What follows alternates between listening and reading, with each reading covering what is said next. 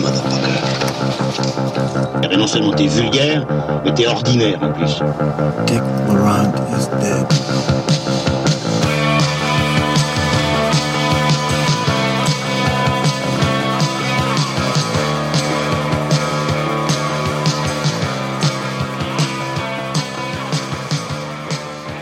Bonjour, bienvenue à tous euh, pour ce deuxième épisode du Passeur Critique Transmission.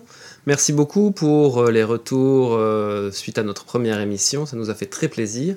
Et aujourd'hui, de nouveau, nous sommes là avec Lucien Alflans. Bonjour. Et Manuelas. Salut.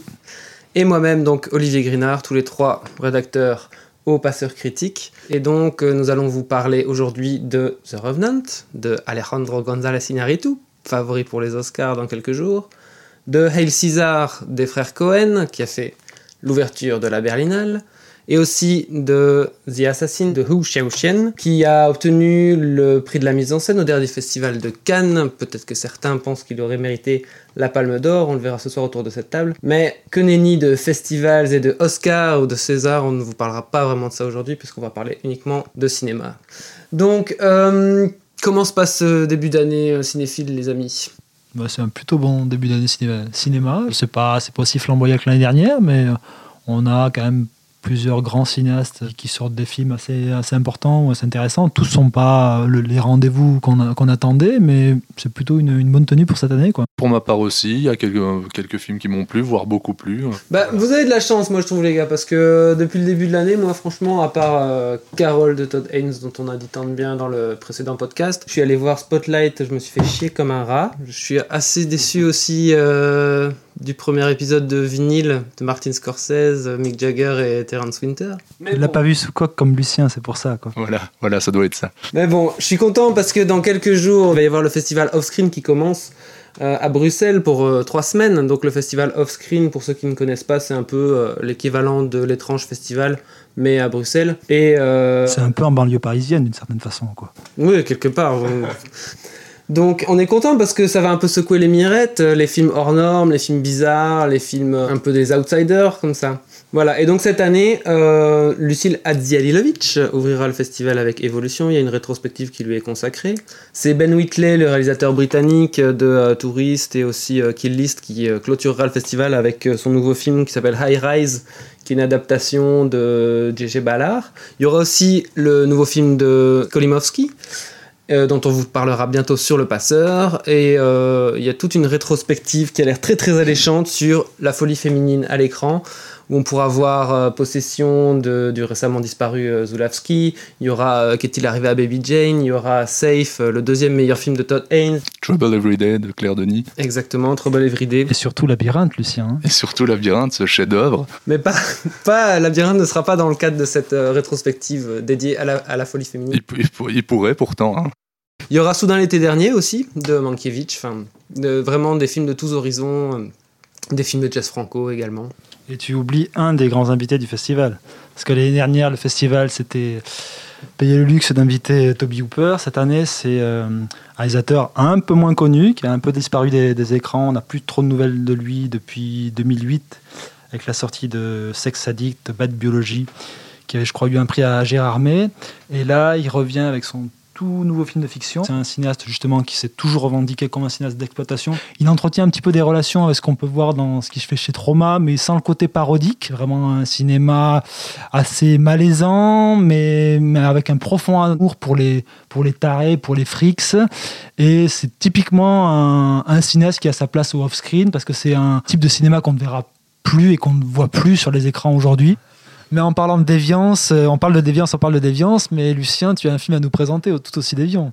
Au, moins aussi déviant, je dirais. Qui est euh, donc Labyrinthe avec euh, David Bowie et Jennifer Connelly, produit par George Lucas, avec plein de petits, de petits gnomes, de petits, comment on dit, de petits lutins. Un petit lutin dont le, dont le, maître est David Bowie, dans un costume et une coupe de cheveux particulièrement attrayante qui pourchasse dans ses rêves une jeune fille interprétée par euh, Jennifer Connelly, qui elle-même pourchasse aussi son, son petit frère, son, son petit lutin à elle, son petit frère, dont elle souhaitait la mort, et qui lui-même est un bébé plutôt plutôt suicidaire, névrotique, psychotique, je ne sais pas exactement. Mais en fait, euh, je plaisante, mais c'est- une occasion pour moi de parler d'un- d'une de mes idoles, qui est David Bowie, qui n'a pas eu peut-être le, la carrière euh, d'acteur, mais aussi de réalisateur dont il rêvait et qu'il aurait peut-être mérité. Je pense qu'on peut dire ça, parce que c'est un immense artiste à mon sens. Mais on peut quand même relever Furio de Shima, L'homme qui venait d'ailleurs de Nicolas Roeg, ou, pour faire plaisir à notre euh, tant aimé rédacteur en chef, Les Prédateurs de Tony Scott, un autre euh, grand artiste disparu. Et j'en profite d'ailleurs pour préciser que dans quelques mois, la Cinémathèque royale de Bruxelles euh, consacre une rétrospective à la carrière euh, de David Bowie à l'écran, avec notamment toutes ses apparitions très courtes, euh, Twin Peaks, Firewalk With Me. Basquiat, dans le rôle d'Andy Warhol, sur lequel il a écrit une magnifique chanson.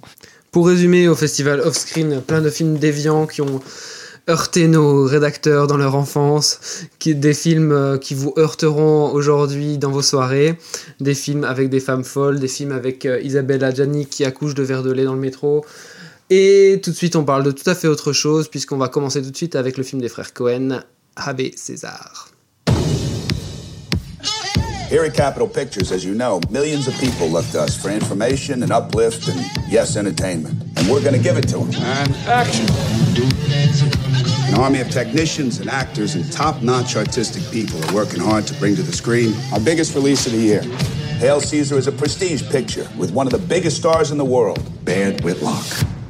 A truth we could see if we had, but. If we had. had faith, faith! faith. Cut!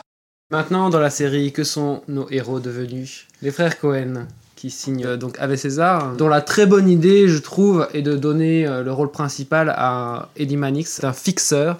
Il euh, s'assure que les stars sont là pour terminer leur, leur film. Évite qu'elle baise à de- trop à droite à gauche, ou que ça se sache en tout cas. Et donc, là, cette fois-ci, il a un problème qui est que Baird Whitlock, qui est interprété par George Clooney et qui joue dans la superproduction euh, Peplum, euh, Dans Bénure, disons-le. Voilà, dans Hur, et qui pour la quatrième fois joue un grand idiot lunaire chez les Cohen. euh, donc, euh, est enlevé par euh, un syndicat de figurants, on va dire ça comme ça. Des communistes Qu'avez-vous pensé de, de ce film des frères Cohen? Moi, j'aime ouais, beaucoup le film. J'ai vraiment pris mon, pied de la première minute à la dernière minute, malgré que le film puisse se percevoir comme un enchaînement de bonnes idées. Enfin, les bonnes idées sont pas spécialement bien connectées. Ça tire presque à certains moments vers le film à sketch. Mais dans l'ensemble, enfin, pour moi, il y, a, quand même vraiment des, scènes, des personnages, des acteurs, des idées de cinéma qui sont formidables. Euh, Ouais, bien sûr, c'est là où ils s'éclatent, c'est qu'ils font vraiment, ils rendent hommage au cinéma et à la manière de le faire. C'est isolé, mais quand ils, euh, ils le font vraiment directement, ils s'éclatent quoi. Quand ils font le- les deux scènes de comédie musicale. Elles sont super belles, elles sont extrêmement bien chorégraphiées et ils mettent en valeur vachement en plus le, travail des danseurs parce qu'elle n'est pas mon- montée telle qu'on le voit dans un, dans un film hollywoodien. Donc il y a vraiment la volonté de montrer un petit peu de manière plus ample la virtuosité de ces gars-là. C'est un, un film des, des Cohen, euh, un petit film des Cohen, un film mineur, mais, mais on sent quand même euh, le talent des gars qui est, qui est hallucinant. quoi. Ouais, mais c'est ça. Mais après, c'est le truc un peu paradoxal, c'est qu'avec le casting, euh, on s'attendait peut-être à un, à un- un grand film des Cohen sur Hollywood, et au final, c'est un, un petit film ré- récréatif. Après euh, des, des sacrés gros films qui nous ont fait ces dernières années, donc Des chefs-d'œuvre. hein. ne cachons pas le mot. Donc voilà, la déception, elle vient un petit peu de là. C'est ce côté, c'est juste un, un film extrêmement plaisant où chaque scène souvent fait mouche. Mais moi, il y a une scène un petit peu qui est, qui est un peu à l'image du sentiment que j'ai sur le film, qui est la, la grande séquence de fin, qui est largement montrée dans la bande-annonce du, du monologue de Clooney, qui, qui fonctionne extrêmement bien, où tout d'un coup, il y a Elle Clooney est cette scène est géniale. Elle est aussi, elle est aussi émouvante qu'il la rende. quoi. Ça monte, ça monte, ça monte, et bam, il y a cette, cette rupture et ça, ça, ça vire complètement loufoque. Euh, moi, moi, le problème, c'est moi le problème que j'ai, c'est avec la rupture justement, parce que cette scène, elle monte, elle monte, tout le monde est sidéré par le monologue de Clooney, ça finit avec un raclement de gorge de, de Clooney, et la scène se, se finit, et c'est un peu moins à l'image du film, un grand plaisir, une montée comme ça en puissance avec plein de plein de scènes, et puis à la fin, pff, circuler, il y a rien à voir. Le plus gros problème que j'ai avec le film, c'est je suis sorti du film, merde, c'est terminé. C'est un film à prétexte, mais, mais, mais, le, mais, mais le, le, le, prétexte en question est tellement bon que, que moi je lui pardonne beaucoup de ses défauts. Ce que je trouve assez savoureux, c'est le casting de Clooney, parce que cette séquence où il se fait convaincre par une assemblée communiste, cette grosse star un peu bête qui tout d'un coup revient après son enlèvement au studio et explique qu'on est un petit peu des agents d'un discours dominant, il se fait claquer la gueule par, par Brolin qui lui dit Mon coco, toi t'es une star, tu, vas, tu, tu retournes sur le plateau et tu vas, tu vas faire ton boulot ça suffit des conneries. Elle est assez jouissive avec le sous-texte qu'il y avait clouné. Elle est jouissive même si découpée, ah, je trouve assez pauvrement cette scène. Il y a, un, il y a enfin, je sais pas, je trouve que les, les, les, frères Cohen, je trouve que leur mise en scène, quand ils sont justement, quand ils doivent faire avancer quelque part un petit peu leur narration, quand ils sont vraiment sur leur histoire principale, leur découpage et leur inspiration semblent, pour moi, se tarir un peu j'ai l'impression que les cadres sont souvent un peu, un peu vides. Je retrouve pas la fluidité et euh, le, on va dire l'invention d'avant. Je, je, trouve qu'ils tirent un peu à la ligne sur tous les trucs qui sont justement destinés à faire avancer le récit. Les seuls moments où ils s'éclatent, c'est euh, les moments où ils font directement de la référence aux 50s. Euh, tu parlais de la scène de comédie musicale avec les matelots là quand tu vois les, les le nombre de détails, quand tu es dans les plans larges, tu vois les, les décors qui se divisent au sol pour laisser avancer la caméra. C'est vachement beau, justement, tout ce travail d'artisan où il y a vraiment. Parce que les Cohen, ça a souvent fonctionné sur un peu un jeu sur les codes du cinéma hollywoodien, la façon dont les personnages étaient enfermés dans leurs conditions et comment chaque fois ils investissaient des genres très codés du cinéma hollywoodien. Ils n'ont quasiment pas fait, ils ont pas fait de film contemporain pour, pour ainsi dire. À la rigueur, celui qui s'en approcherait le plus, ça serait Ben Arthur Reading, mais ils, sont, ils sont toujours dans cette relecture du, du cinéma hollywoodien. Et là, l'aspect assez rafraîchissant du film, c'est ce, cet amour, un peu cette célébration de ces mecs qui sont des forains. Vous parliez de cynisme par rapport aux personnages et d'amour de, de, de leurs personnages. Moi, je pense qu'ils ont toujours aimé leurs personnages. Le, le cynisme, le cynisme n'est pas porté sur les personnages, il est porté sur leur art, sur même la manière dont peut-être eux-mêmes font leur cinéma. Et ça, je trouve, c'est c'est une mise, une, mise en abîme. Ils adorent ça, les mises en abîme, les mises en perspective, les trois degrés de lecture, etc. Et à ce niveau-là, je trouve que, parce qu'on crache sur, le, sur l'écriture euh, scénaristique du film, il y a un truc qui est assez fort, c'est que par ce, jeu, enfin cet enchaînement de sketch, il y a certains moments, ça marche pas tout le temps, mais il y a certains moments moi vraiment j'étais perdu. Je ne savais plus si on était dans l'histoire que nous racontent les Cohen ou dans, ou dans un tournage de film. Ben, il y, a, y a la, séquence qui est extrêmement forte euh, de ça, c'est l'enlèvement. L'empoisonnement qui est montré au départ comme une scène de, de, film et tu comprends que la, la, prise n'a pas encore commencé. Il y a plein de va-et-vient comme ça qui sont, qui sont assez intéressants. Il y a ça, le, le sous-marin, il, il, y a vraiment deux, trois moments où je, je savais plus, je me dis merde, on est, on est dans une scène d'un film dans le film ou est-ce que c'est le film lui-même? Enfin, donc il y a quand même, c'est quand même une réussite à ce niveau-là. Il y a juste une scène où il me semble avoir un, un, ton justement un peu différent qui est complètement dépourvu de cynisme justement, qui est la scène où euh, notre cowboy euh, Alden euh, Ehrenreich vient chercher la gamine, euh, enfin la fille qui l'emmène sortir. Là, il y a une, vraie poésie qui est complètement dépourvue de cynisme. Mais là, justement, il y a quelque chose de chaplinesque dans cette scène-là, qui est très touchant, très poétique et tout, tout à fait direct. Quoi. La candeur un petit peu qu'il y a par rapport à, ça est assez étonnante. Euh, vu le sujet, vu ce qu'on pouvait, on aurait pu attendre euh, avec le personnage de Manix. Et au final, on a un truc qui nous prend un rebrousse-poil, qui est, qui est un peu plus candide, un petit peu. Même ça, c'est pas complètement candide, hein, ça reste les Cohen. Mais euh, cet aspect-là est assez étonnant.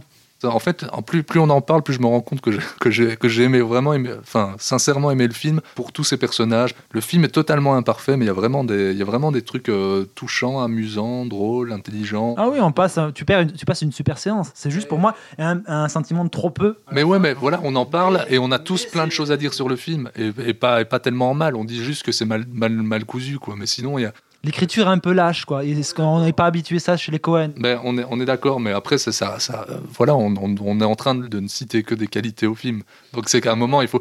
On peut dire que le, le, personnage de Manix est un peu sous-exploité. C'est peut-être un peu le souci qu'il y a dans, dans, le film. Cette absence un petit peu de fin qu'il y a dans le film, elle est aussi, je pense, à l'image du, du personnage de Manix, où il y a son arc narratif, ses hésitations elles sont pas claires, elles sont pas complètement bien amenées. Et je pense que la déception du film, elle vient pour moi uniquement de ça, de, cette absence d'enjeu et de, et de finalité. J'aurais, pas dû vous lancer sur les défauts du film. je l'ai vu un petit peu quasiment comme si ils avaient fait euh, un pilote de série télé, en fait, d'un monde qu'on allait explorer. mais c'est euh, to be continued. Il y aura peut-être une suite sur le. C'est là que je voulais en venir tout à l'heure en parlant de la scène du, du dîner. En fait, en- chaque personnage mériterait un film. Donc c'est sûr, il laisse un peu tomber Manix, mais à côté de ça, il crée tout un tas d'autres personnages qui, pour moi, mériteraient deux heures par personnage. Donc il y a un moment, il faut. Mais c'est ce que disait Ma- euh, Manu il y a deux secondes. On a un peu l'impression d'un pilote de série télé où on t'a montré plein de, de personnages très chouettes et tu serais content de les retrouver bientôt. Mais voilà, le problème c'est que euh, on a eu euh, 1h30 et basta quoi. Vous aurez compris que on est finalement assez positif sur le film des frères Cohen. Euh, c'est un, un vrai film euh, récréatif et euh, amusant. Et tout de suite, on enchaîne euh, sur le film de Alejandro González Iñárritu, euh, The Revenant.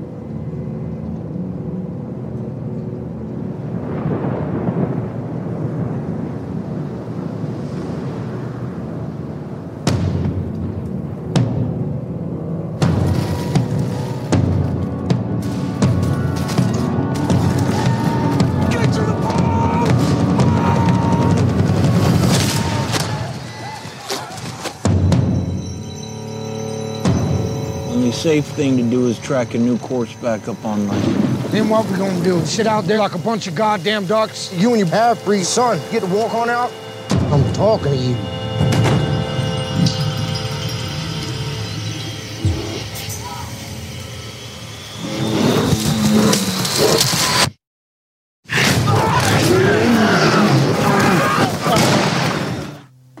Après Birdman, c'est déjà le retour d'Alejandro González Iñárritu avec The Revenant, grand favori de la course aux Oscars. The Revenant, c'est quoi? C'est l'histoire de DiCaprio, Hugh Glass, qui doit euh, mener un groupe de colons à travers des euh, plaines couvertes de neige. Laissé pour mort par ses camarades après avoir été attaqué par un grizzly, alors que il est juste vraiment très blessé.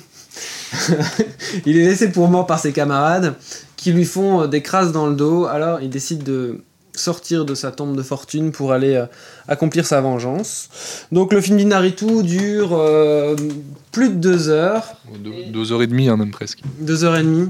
Et euh, il sépare, il sépare la rédaction en tout cas ce soir sur cette table. Ben, moi, j'étais agréablement surpris parce que je suis pas très client du, du cinéma d'Inaritu depuis ses débuts. Contrairement à ses, compatriotes, que ce soit Quaron ou que ce soit Guillermo del Toro, sa volonté de s'imposer comme un grand auteur parasitait le, plaisir immédiat que je pouvais avoir avec ses films. Et moi, je trouve ce qui est assez brillant, c'est que ce mec-là, qu'on connaissait plus pour du cinéma d'auteur, tout d'un coup, il te fait des, des séquences d'action complètement inédites qu'on n'a jamais vu de, de filmer de cette manière-là. La deuxième séquence du film, il réinvestit complètement ce qui était son cinéma, ce cinéma choral, qui réinvestit au sein d'une scène d'action. On a parlé en long et en large du tournage hyper éprouvant, c'est un peu l'argument promo du film, mais c'est quand même aussi quelque chose qui est au cœur même du film, ce, rapport avec la nature et la manière dont, dont tout est filmé en plan séquence, en lumière naturelle, et qui fait écho au parcours qu'a qu'a eu Glass au sein du récit. Il y a à mon avis aussi un travail de, de revenir à la source de quelque chose de spectaculaire qu'on a un peu perdu dans le cinéma hollywoodien, cet état d'un peu de sidération par rapport à ce que font les personnages à l'écran. Et cette notion spectaculaire, elle est complètement absente de, de- de beaucoup de films hollywoodiens. Bon, on a quand même eu Mad Max l'année dernière, mais je pense qu'il y a une, il y a une même volonté de travailler ce- cet état de sidération par rapport à des choses qu'on voit à l'écran de manière bien moins flamboyante que, Mad Max. Il retrouve ce, sentiment qu'on a perdu de spectaculaire au cinéma, où aujourd'hui, tous les héros, on plus du tout pour eux. Et je trouve dans, dans ce film-là, ce sentiment d'urgence, on le retrouve vachement. Tu parles de spectaculaire et je suis assez d'accord avec toi, mais en même temps, c'est là que je trouve euh, le film assez intéressant, c'est que le décorum du film aurait pu euh, porter à aller vers encore plus spectaculaire, par exemple dans sa manière de, filmer les grands espaces, qui filme quasi pas en fait. Ce qui l'intéresse, c'est pas une grande forêt, c'est ce qui se passe entre quatre arbres euh, dans, la forêt, c'est pas la montagne énorme, c'est le pied d'un rocher. J'aime sa manière de filmer les choses à échelle plus humaine en tout cas. En fait, euh, je crois que vous devriez toujours vendre les films parce que euh, tout ce que vous dites, euh, je l'ai pas vu ou alors ça m'a posé problème. Le plan séquence d'ouverture. En effet, peut-être qu'on peut y revoir ce qu'il recherche dans les films précédents qu'il a fait. Je pense que tu penses à Babel ou à 21 grammes. Moi, j'ai trouvé cette attaque au début du film, je l'ai trouvé laide à voir. Je l'ai trouvé pas très compréhensible. Et je trouve qu'il y a un côté, je te montre des mecs, tu vois, qui sont crades, qui sont moches. Il y a un truc, un côté comme ça, un petit peu euh, freak show. Moi, c'est pas quelque chose qui me gêne, ce côté patibulaire. Il revendique aussi un héritage un petit peu de cinéma italien, avec des, des trognes, des, des gueules de, de, cinéma. Ça fait partie des attentes que tu as dans un western. Ouais, d'accord. Mais ce qu'il y a, c'est que le film, il se prend plus au sérieux que ça. Tu dis, ouais, il laisse ses intentions de super-auteur de, de côté. Pas tant que ça, en fait il veut quand même faire un film sur la filiation, euh, peut-être sur l'Amérique. T'as ce plan final qui, euh, qui, te remet en question comme ça en tant que spectateur. Qui... Il assume pas de faire un survival de, de A à Z. Il aurait fait vraiment un survival assumé, sans nous faire constamment des allers-retours entre Tom Hardy et DiCaprio, parce que ce qui nous intéresse fondamentalement c'est l'histoire de DiCaprio. Pour moi, ça aurait mieux fonctionné. Et enfin, le dernier gros problème que j'ai avec The Revenant, c'est que je trouve que la technique est, montrée en fait. Donc qu'est-ce que ça fait Ça fait que moi ça me coupe du truc? Moi j'aurais adoré avoir froid avec DiCaprio, avoir faim avec lui, sentir que ça pue dans le cheval mort. Mais voilà, moi je trouve qu'il y a une démonstration de virtuosité et moi ça me coupe complètement. Et il n'y avait pas d'humain, il n'y avait pas d'affect, il n'y avait pas d'émotion. Je suis peut-être celui qui se pose entre, entre vous deux. Mais parce que je suis assez d'accord avec moi aussi, il y, a, certains moments, pas tout le temps, mais certains moments, j'ai vu la démonstration de virtuosité qui, a pu à certains moments me, sortir du truc. Quoi. Mais, comme je le disais plus tôt, il y a d'autres moments, je pense qu'il s'en échappe un peu dans sa manière d'être très près des choses. Il y a des moments comme ça qui fonctionnent vraiment bien. Les moments qui fonctionnent bien sont les moments les plus simples. Mais oui, c'est, je suis absolument d'accord. La rencontre qu'il a avec l'Indien, c'est le meilleur passage du film. C'est le meilleur passage du film. Et c'est tout simple. Il y a deux euh, personnages il y a une plaine, il y a un accessoire au milieu, ils se comprennent pas, mais c'est ça, c'est ça qui fait le, sel du film.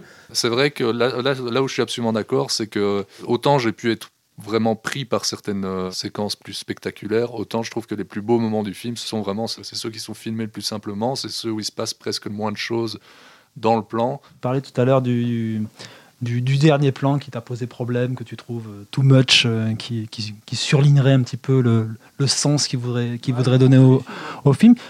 il a un côté un petit peu too much dans, dans la façon d'appuyer dans, dans, ce plan-là, mais il l'appuie uniquement par un regard, c'est pas par un, c'est pas par du texte. Ce dernier plan-là, il est aussi à l'image du, film, du parcours du personnage, de se lâcher prise par rapport à la nature c'est qui est quand même très beau dans tout le film, dans le processus aussi de fabrication. Toi, tu as ce souci constant de voir la technique euh, constamment dans le film. Moi, je ne le vois pas, comme, parce que j'ai cet état de sidération et je trouve qu'il colle complètement au basque de ces personnages. Pour moi, il n'y a aucun souci de dialectique à, faire l'aller-retour constamment entre la technique, l'immersion. Pour moi, il n'y y a, pas d'un côté un cinéma qui te mettrait à distance par, sa technique et qui, qui t'empêcherait d'avoir une immersion. Le petit problème que j'ai moi peut-être par rapport au film, c'est tout ce qui a trait à la manière dont est montré le trauma originel de DiCaprio, qui se veut montrer de manière poétique, parce que ce trauma-là, c'est le trauma qu'il a dans Inception, c'est le trauma qu'il a dans, dans Shutter Island, et je trouve ça nuit à la tâche qu'on a au personnage. Ici, c'est de la virtuosité pour être de la virtuosité. Tu vois la technique.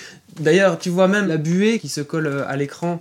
J'y vois pas quelque chose de si ostentatoire que ça. Ce plan buée qui a l'air de tant faire parler les gens, euh, c'est tout simplement une idée poétique pour relier les deux personnages avant que la traque commence entre les deux, d'amorcer un, virage dans le récit. Je pense que c'est un film où Iñárritu va vers la simplicité, va vers plus de simplicité qu'avant. On est dans quelque chose de, plus classique et de plus, par là même, de plus percutant, de plus, de plus fonctionnel pour moi. Tu reproches ce côté courte-focal, euh, d'où les gueules patibulaires. C'est pour moi aussi le propos du film et la façon de le filmer, d'avoir toujours dans le cadre ces personnages-là, un gros plan, d'être plus proche des acteurs et à la fois d'avoir le décorum derrière. La scène de fin de, duel au couteau entre Tom Hardy et DiCaprio, elle est magnifique, avec le ciel qui se lève à l'arrière-plan. À la fois, tu es dans, un truc extrêmement brutal avec ces deux personnages et tu as l'immensité de la nature derrière. Moi, je trouve justement, à l'inverse de toi, ce qui m'a intéressé, enfin, ce que je trouvais intéressant de la part d'Iñárritu, c'est ta manière de s'intéresser à, à, des petites choses dans, dans cette immensité. Il y a il filme assez peu, par exemple, il y a beaucoup de scènes en forêt, il filme assez peu la forêt de manière euh, majestueuse comme ça, et plutôt, euh, plutôt la boue entre quatre arbres, la relation directe entre l'homme et la nature, et pas, et pas un truc, je veux dire, plus philosophique de, de l'homme dans, dans l'immensité, de, enfin, tu vois. Et il le fait un peu, mais, mais absolument. Et mais je trouve, ce que je dis, c'est que je le trouve plus intéressant quand il, quand il s'éloigne de ça et qu'il va même- même plutôt vers l'inverse. Bon, vous aurez compris qu'on n'est pas forcément d'accord euh, sur ce film d'Iñárritu avec euh, notre ami Leonardo DiCaprio. C'est comme une expérience à vivre, euh, qu'on qu'on- qu'on- qu'on accroche ou non. Voilà, c'est c'est une proposition de cinéma en tout cas qui est relativement singulière, qui est probablement un, un des, le, le meilleur film, un des meilleurs films d'Iñárritu. Personnellement, moi je pense que c'est son meilleur film. Et donc nous allons enchaîner avec The Assassin de Wu Xiaoxian. “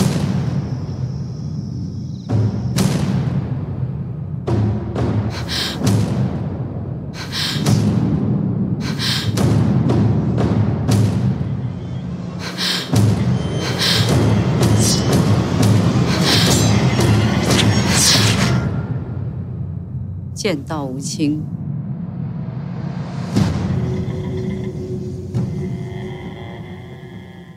Et on termine ce deuxième épisode de transmission avec The Assassin de Wu Xiaoxian, qui a donc remporté le prix de la mise en scène à Cannes au dernier festival. C'est l'histoire de- d'une fille qui... euh, Je, je- je sens qu'Olivier va avoir beaucoup de mal à résumer l'intrigue d'Assassin. Chouki, je pense qu'on on va arrêter de dire, on va, on va essayer de dire Chouki un maximum.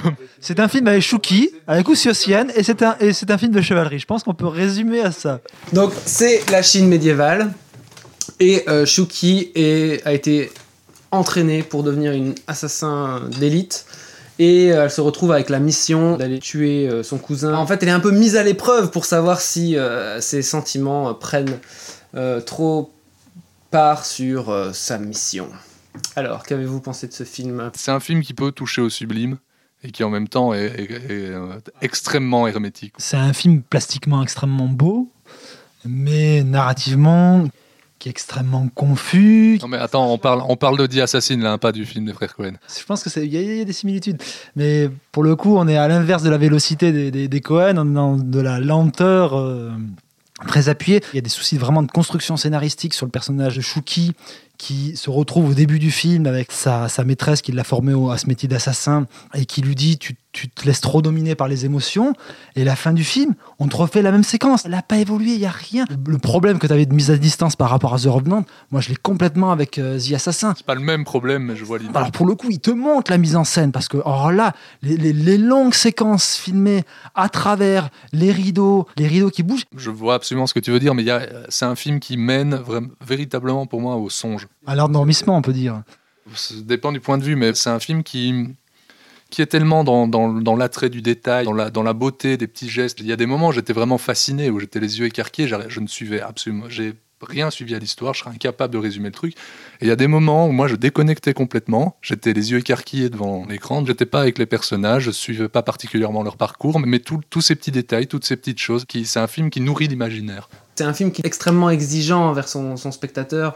Le spectateur doit remplir beaucoup de blancs, il y a beaucoup de choses qui sont vraiment euh, à peine suggérées. Mais le travail vraiment de mise en scène sur la présence de Shuki, alors qu'elle a trois répliques dans le film, je crois, elle est tout le temps là en fait. C'est-à-dire qu'il y a vraiment un jeu sur euh, est-ce que est-ce qu'elle regarde, est-ce que c'est elle ou est-ce qu'elle est, donc du coup qu'est-ce qu'elle sait? Mais le film n'est que ça, ça se regarde. Comme Shuki, c'est un film qui se regarde un petit peu. Quoi. En fait, je prends beaucoup je pense, plaisir à la photo parce que je m'ennuie en fait sur tout le reste. Et donc, je me raccroche à un beau cadre, un beau paysage, un beau choix de décor. Il tombe pas dans, le défilé euh, L'Oréal d'un Nanyang Zimu où on filme les, tentures au ralenti dans tous les sens, même si les tentures, il en est question. Toutes les scènes que t'attends, les scènes, tu vas voir quand même un film de chevalerie chinoise pour des scènes aussi d'action. Les scènes d'action, elles sont expédiées extrêmement rapidement. Elles sont souvent montées et filmées sur le même mode, en gros plan très serré, avec beaucoup de sound design. Je sens qu'il il l'évacue très fort. Dans la façon de revisiter Louis Zapia, j'ai beaucoup plus de plaisir à voir un The Blade de Choi ou Les Cendres du Temps de, de Wong. Je trouve que c'est des films. Il y avait vraiment un côté extrêmement sensitif, Les combats sont pas sont pas passionnants. Ce qui l'intéresse vraiment, c'est la beauté, c'est la beauté des, des- acteurs, c'est de, l'actrice. Quand il y a un combat qui, qui commence, elle finit toujours par, par s'extraire et par partir. Et, mais, mais- je pense que ce qui intéresse aussi à Ossienne, c'est le c'est pas le combat en, lui-même, c'est un, bout de, de, de- de vêtement qui va euh, qui va tourner. Mais c'est pas que une beauté plastique de, lumière, de cadre, etc. C'est vraiment la beauté des choses. Ça, devient, ça dépasse simplement la, simple beauté plastique. Ça devient un intérêt du point de vue du réalisateur. Il va s'intéresser pas seulement à la, lumière, mais à, toutes les petites beautés dissimulées dans, le moindre geste. Oui, mais en, quoi, en, quoi toutes ces choses-là, la manière de sublimer le moins de petits mouvements, le moins de petits détails, en quoi ça fait écho au parcours du personnage? Le personnage de Shuki est une coquille vide complète. C'est une femme qui, a- qui, est en, qui est en retrait, qui n'arrive plus, en tout cas, je sais pas si elle n'arrive pas, mais elle n'arrive plus à s'impliquer dans les choses, dans, dans, dans ses émotions, etc. À chaque fois, elle se, elle se, quand il y a un combat, elle, elle se dérobe. Bah, c'est tout le temps, elle, elle est tout, voilà, elle est tout le temps là-dedans. Elle se dérobe tout le temps, en fait, tout le long du film. Et d'ailleurs, à la fin, elle fait un, un espèce d'aveu d'impuissance et elle s'en va. Il y a un vrai point de vue de mise en scène, mais, euh, mais c'est quand même un film qui risque de, de laisser quand même beaucoup de spectateurs sur le côté. C'est c'est un film qu'on va pas qu'on va pas conseiller à, tout le monde et qui même moi qui estime aussi Ocean comme l'un des plus grands réalisateurs euh, actuels. Il y a certains moments il m'a il m'a laissé il m'a laissé sur le côté. Il y a des moments où je décrochais, il fallait que je il- ça m'a demandé un effort de re-rentrer dedans plusieurs à plusieurs reprises. Il se comme un observateur, comme un témoin de ce qui se passe. Et moi là je le trouve assez fort parce que autant dans euh, Millennium Mambo, dans euh, certaines scènes plus contemporaines dans, Three Times, il observe peut-être ce qu'il connaît, un truc ou, ce qu'il imagine de, son époque, etc. Et là, il fait ça ou dans, dans, ce- dans celui-ci, sur une époque qu'il n'a évidemment pas connue. La manière dont il pose un regard sur quelque chose qu'il ne connaît pas, par là, il apporte un regard qui lui est vraiment propre, qui est très singulier. Je trouve ça rafraîchissant d'une certaine manière.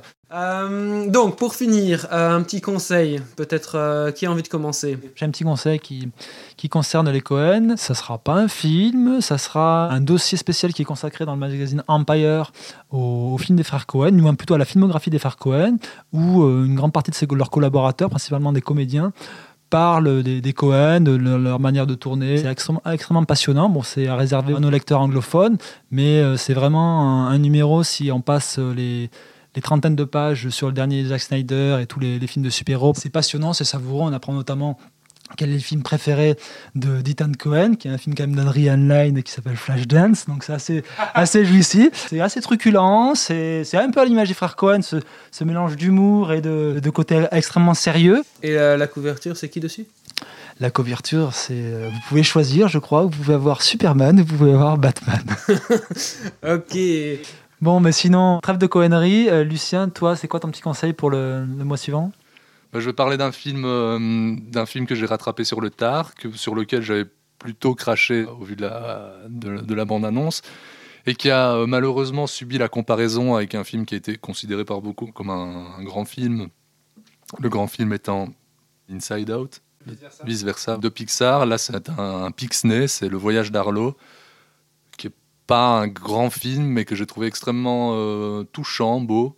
Euh, qui est probablement un des films qui m'a le plus ému, euh, sorti en 2015. Euh, entre autres, je pense à une scène qui, qui paraît grotesque sur le, sur le papier, parce que c'est une scène muette où un petit garçon préhistorique et un dinosaure se racontent leur deuil, la manière dont ils ont perdu leur famille, ou en tout cas des membres de leur famille, en dessinant avec leurs mains ou leurs pattes dans le sable.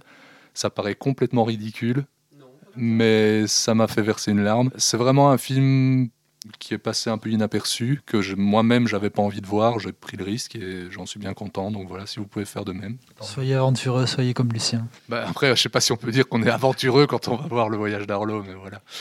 Enfin, moi j'aime bien euh, la chaîne Ciné 70s, donc euh, qui recueille les euh, présentations de Jean-Baptiste Auré au Ciné-Club d'Anguin-les-Bains. Même si euh, il peut partir parfois un peu loin dans ses interprétations, ses analyses euh, souvent sont quand même assez pertinentes, assez poussées, très précises. Extrêmement euh, connecté avec euh, l'époque historique des films, et ça, je trouve c'est un des rares qui le fait à, à ce- à ce niveau de- d'exigence-là, et franchement, ça vaut la peine. La première année, qui est, euh, il a présenté 10 films sur euh, sa période préférée, le Nouvel Hollywood. Puis ensuite, il y a eu euh, 10 films sur les films italiens des années 60. euh, Enfin, 10 présentations sur les films italiens des années 60. Puis euh, 10 films aussi hollywoodiens post-Nouvelle Hollywood ou un peu euh, dans les marges, dans une excellente euh, analyse de Miami Vice de Michael Mann. Et cette année, c'est euh, un cycle qui est autour de John Ford. Donc un film de John Ford Donc un, un cinéaste des années 70, quoi. Un film de John Ford et un film des soi-disant suiveurs de John Ford, des films soi-disant fordiens. Donc voilà, moi je trouve que c'est euh, que c'est passionnant si euh, vous avez euh, du temps à perdre quand vous écoutez, quand vous faites la vaisselle ou quand vous faites la cuisine. Avant de clore tout à fait cette émission, vous vous rappelez qu'on l'a introduite en vous parlant du festival Offscreen de Bruxelles, mais on voudrait pas laisser nos auditeurs français en reste et donc euh, notre euh, collaborateur, le docteur Rezzo, spécialiste du genre et autres bisseries et autres films bizarres, est allé à Gérardmer cette année. Petite descente dans la cave du docteur Rezzo.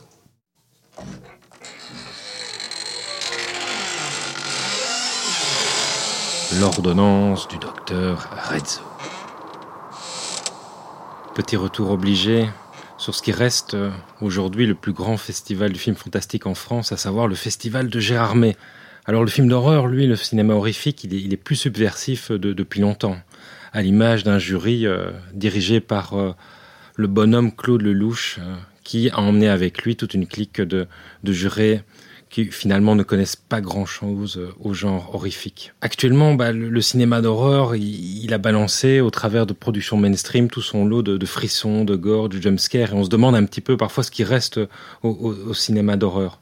Ok, il y a une capacité à faire peur, à dégoûter, mais ce qui nous intéresse le plus, c'est est-ce qu'il continue à déranger? Alors Gérardmer tente, euh, vaille que vaille, année après année, de faire le grand écart entre un cinéma euh, impulsif, influencé par les schémas narratifs des séries, mais qui sont finalement euh, peu innovants, et des productions qui s'avèrent parfois de- d'avant-garde. Alors dans la première catégorie, il y a ce fameux Grand Prix qui est finalement aussi mou que, que certains des films tournés par le président du jury, à savoir Bone Tomahawk.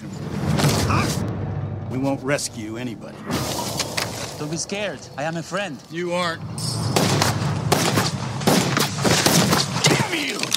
Bon, il a beaucoup divisé les, les- les spectateurs. Pour moi, c'est une scie euh, de plus de deux heures, euh, réalisée tout à fait honnêtement, mais, mais sans réelle surprise. Sauf la fin qui pourra satisfaire certains euh, fans de Bidoche, mais encore faut-il qu'ils ne se soient pas endormis. Ce qui est plus rassurant, c'est qu'il est encore possible de défricher le terrain de nos, de nos émotions primitives. Il est encore possible de nous attacher à des personnages. Il est encore possible de briser tous ces codes narratifs. Et c'est pour ça que j'aurais aimé apprécier Évolution.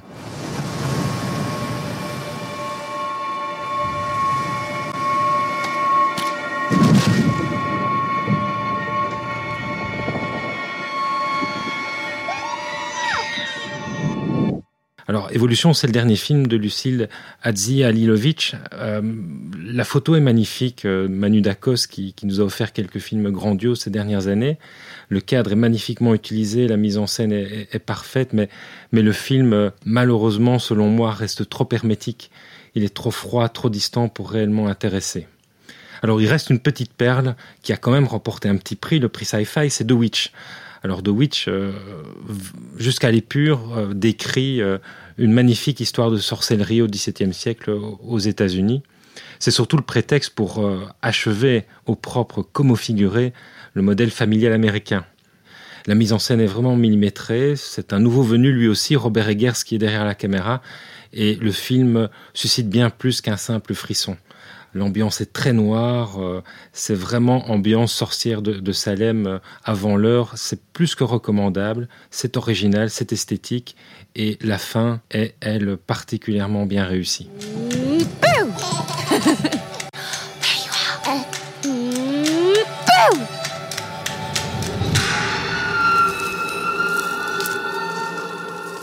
Gérard May, quelques réussites, donc beaucoup de déchets, mais c'est vraiment ça le cinéma fantastique et, Gérard May a l'honnêteté de nous faire découvrir tout ça.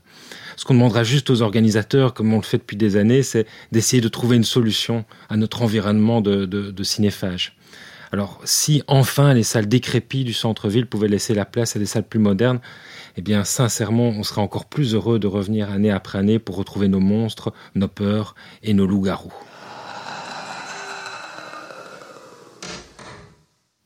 Merci docteur Rezzo, merci à vous d'être arrivé au bout de ce deuxième épisode de Transmission. On se retrouve le mois prochain, mais pour aujourd'hui, that's all folks.